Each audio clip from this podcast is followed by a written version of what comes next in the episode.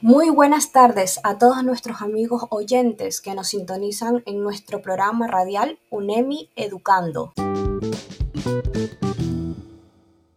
¿Sabías que en nuestro día a día necesitamos aprender a reflexionar antes de actuar? El tema que aborda hoy nuestro programa radial es acerca del trastorno por déficit de atención e hiperactividad, más conocido como TDAH.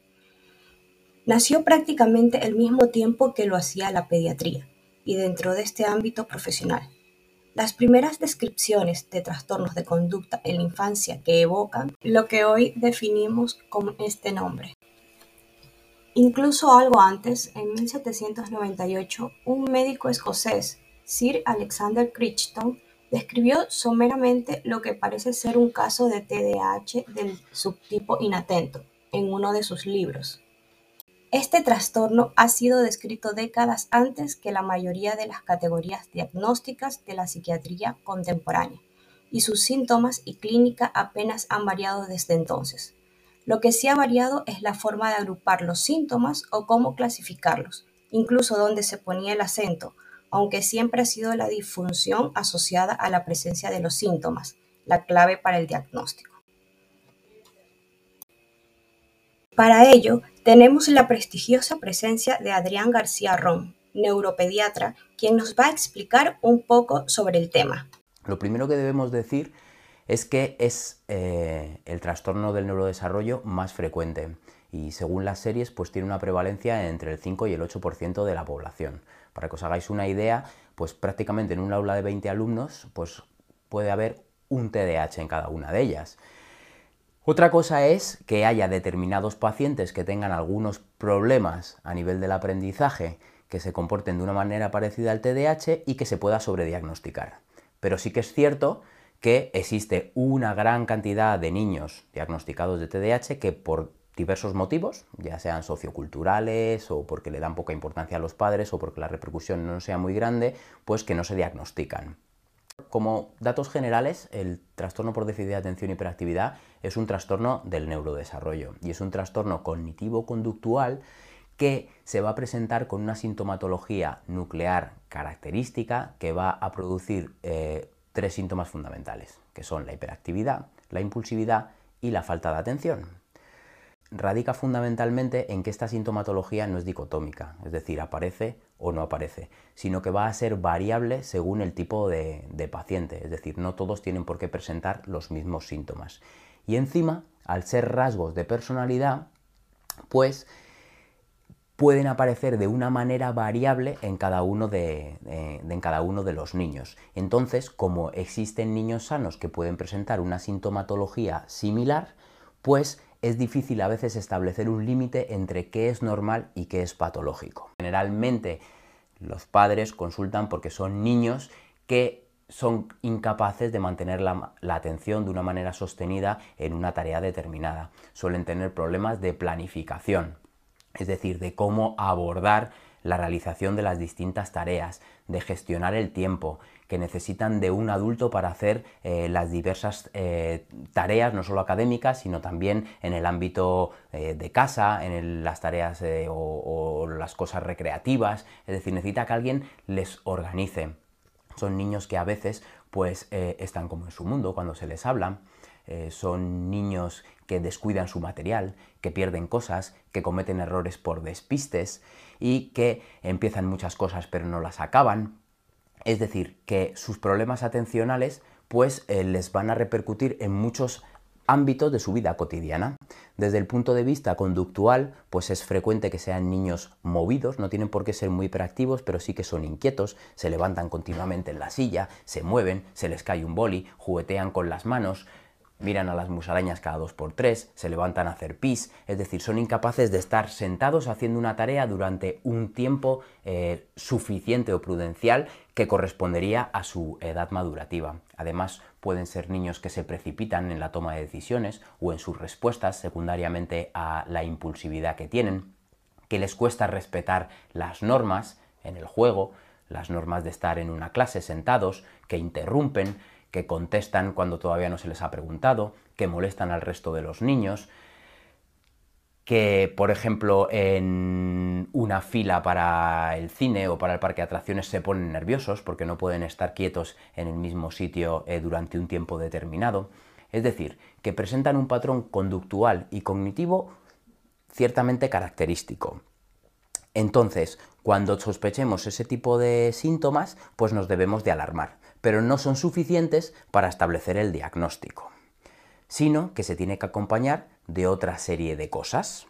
Entonces, ¿cuál es el principal problema que hace que el TDAH se cuestione? Pues que a día de hoy no disponemos de ningún marcador biológico que diagnostique este trastorno. Es decir, no tenemos una prueba física que te determine si lo tienes o no lo tienes. Y entonces deja el diagnóstico a la subjetividad de la persona que, que lo realiza.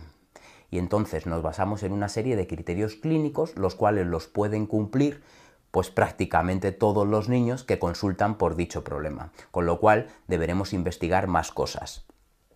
A priori, no hay ninguna prueba complementaria y por tanto los niños que nosotros evaluamos pues no necesitan otros exámenes complementarios más que la historia clínica y ver el contexto no solo familiar, sino también el contexto académico, con lo cual nos es de gran em, ayuda, por ejemplo, los datos que nos aportan los profesores, diversas escalas de conducta hechas por padres, profes u otras eh, personas que estén en contacto con el niño para ver que esos rasgos conductuales se manifiesten en distintos eh, ámbitos y luego la evaluación psicopedagógica. Evidentemente, el neurólogo lo que busca es tener una base neurobiológica que demuestre esos déficits, con lo cual, pues tener un perfil neuropsicológico que nos oriente sobre su capacidad eh, intelectual, que nos cuantifique la capacidad de atención que tiene ese niño, su capacidad de planificación y que mire el resto de, eh, el, resto de áreas del aprendizaje, como pueda ser la lectura,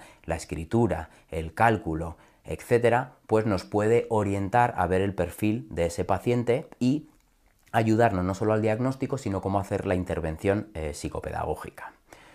Por tanto, ante la sospecha de un niño con esta sintomatología que pueda tener un trastorno por déficit de atención, siempre recomendamos que el primer escalón sea consultar con los profesores y con los orientadores del centro, que ellos vean más o menos cuál es el perfil neuropsicológico del paciente y si sospechan que realmente hay un problema a nivel atencional o a nivel de conducta que condiciona el desarrollo de los aprendizajes o el desarrollo en sí del niño, pues sean derivados a... Eh, equipos específicos eh, en el diagnóstico y en el tratamiento de estos pacientes.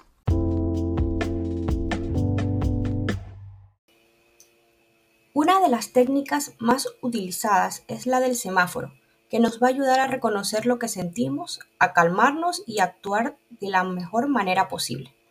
Para su explicación, damos paso a la psicóloga Úrsula Perona. Hoy voy a explicaros la técnica del semáforo. Es una técnica muy sencilla que lo que hace es informar al niño de que se está excitando o está empezando a portarse mal o a ponerse violento, etc. Lo que vamos a hacer es darle un aviso primero eh, como una llamada de atención, porque ellos no son conscientes muchas veces de que están empezando a desmadrarse. Tenemos un dibujito así o como queramos, sacamos una foto de un semáforo y le explicamos al niño en qué consiste. Los indicadores son, pues verde es genial, no estás portándote bien o estás haciendo lo que corresponde. Amarillo es donde yo voy a intervenir y le voy a dar la, la, señal de que algo está empezando a ir mal y que si no para de hacer esa conducta, lo que sea, imagínate que está empezando a coger una rabieta o que está empezando a provocar al hermano y ya vemos que va a acabar en pelea, si yo ahí le doy el toque de atención y no interrumpe la conducta y sigue haciéndola, al final llegaremos al rojo, que es donde ya él va a tener su castigo. Es importante anticiparle bien y explicarle en qué consiste, y es una manera de fomentar el autocontrol, sobre todo en los niños más pequeñitos. Porque ¿qué pasa? Que ellos pasan de aquí a aquí sin darse cuenta. El adulto tiene más conciencia de lo que le está pasando, de si se está desbordando emocionalmente o se está... pero los niños no. Así que creo que es una técnica muy sencilla y por experiencia muy útil para trabajar con los más pequeños. Espero que os sirva. Gracias. Nos gustaría puntualizar que dentro del top 10 de las opiniones sobre este trastorno está la frase tu hijo necesita más disciplina o también no tiene límites. Desafortunadamente son personas que desconocen que el TDAH no tiene normas, por lo que cabe destacar que no son pocos los que piensan que se soluciona poniendo más límites y normas en casa. Esto es fruto del profundo desconocimiento que todavía existe sobre este trastorno.